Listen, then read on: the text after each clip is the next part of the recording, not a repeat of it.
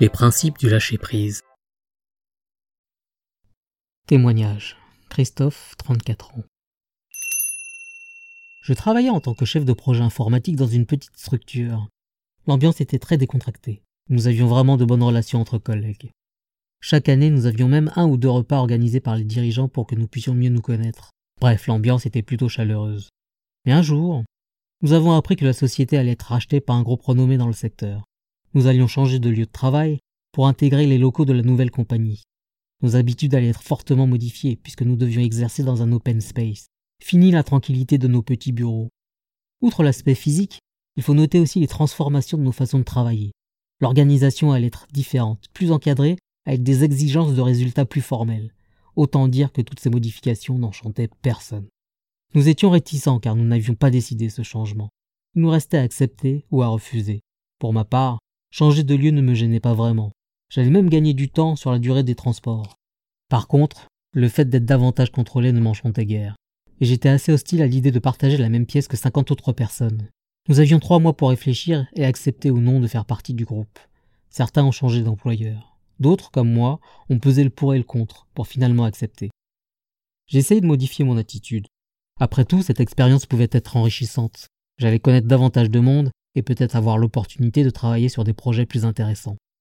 Petit à petit, j'ai vu les bons côtés et j'ai intégré la nouvelle équipe assez joyeusement. C'est en changeant mon point de vue que j'ai pu accepter cette nouvelle entreprise.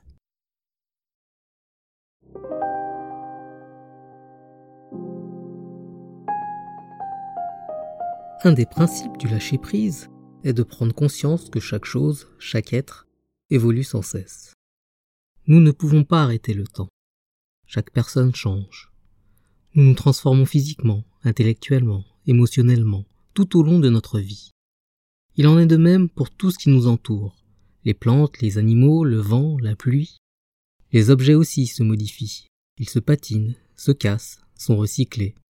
Il ne sert donc à rien de s'attacher à quoi que ce soit, puisque tout se transforme. Comme tout évolue, il est inutile de vouloir retenir ce qui est passé. De toute façon, quoi que nous pensions, quoi que nous fassions, les choses se transforment. Nous n'y pouvons rien. C'est la loi de la nature. Si nous refusons, nous allons contre la nature. En acceptant les transformations, nous sommes en accord avec l'ordre des choses.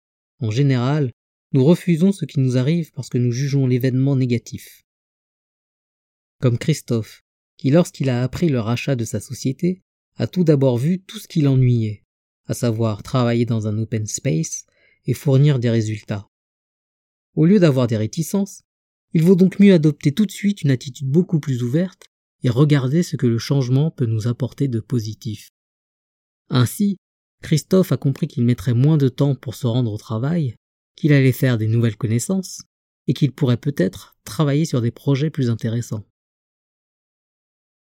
Tout au long de notre vie familiale, professionnelle, sentimentale et relationnelle, nous sommes confrontés à des événements heureux et malheureux. Les premiers nous transportent de joie, les seconds nous attristent. Et nous avons souvent la fâcheuse tendance à dramatiser la situation. Or, en lâchant prise, c'est-à-dire en acceptant la difficulté, le malaise s'estompe pour faire place à la sérénité. Ainsi, lorsque vous apprenez que votre ami ne pourra pas se libérer pour aller en week-end avec vous, il n'est pas nécessaire de vous mettre en colère ou de lui faire une scène. Même si vous aviez très envie de partir, vous pourrez le faire plus tard. Profitez de votre temps libre pour prendre soin de vous. L'acceptation délivre de toutes les émotions et permet de changer son point de vue. Les choses paraissent plus simples, tout se déroule parfaitement.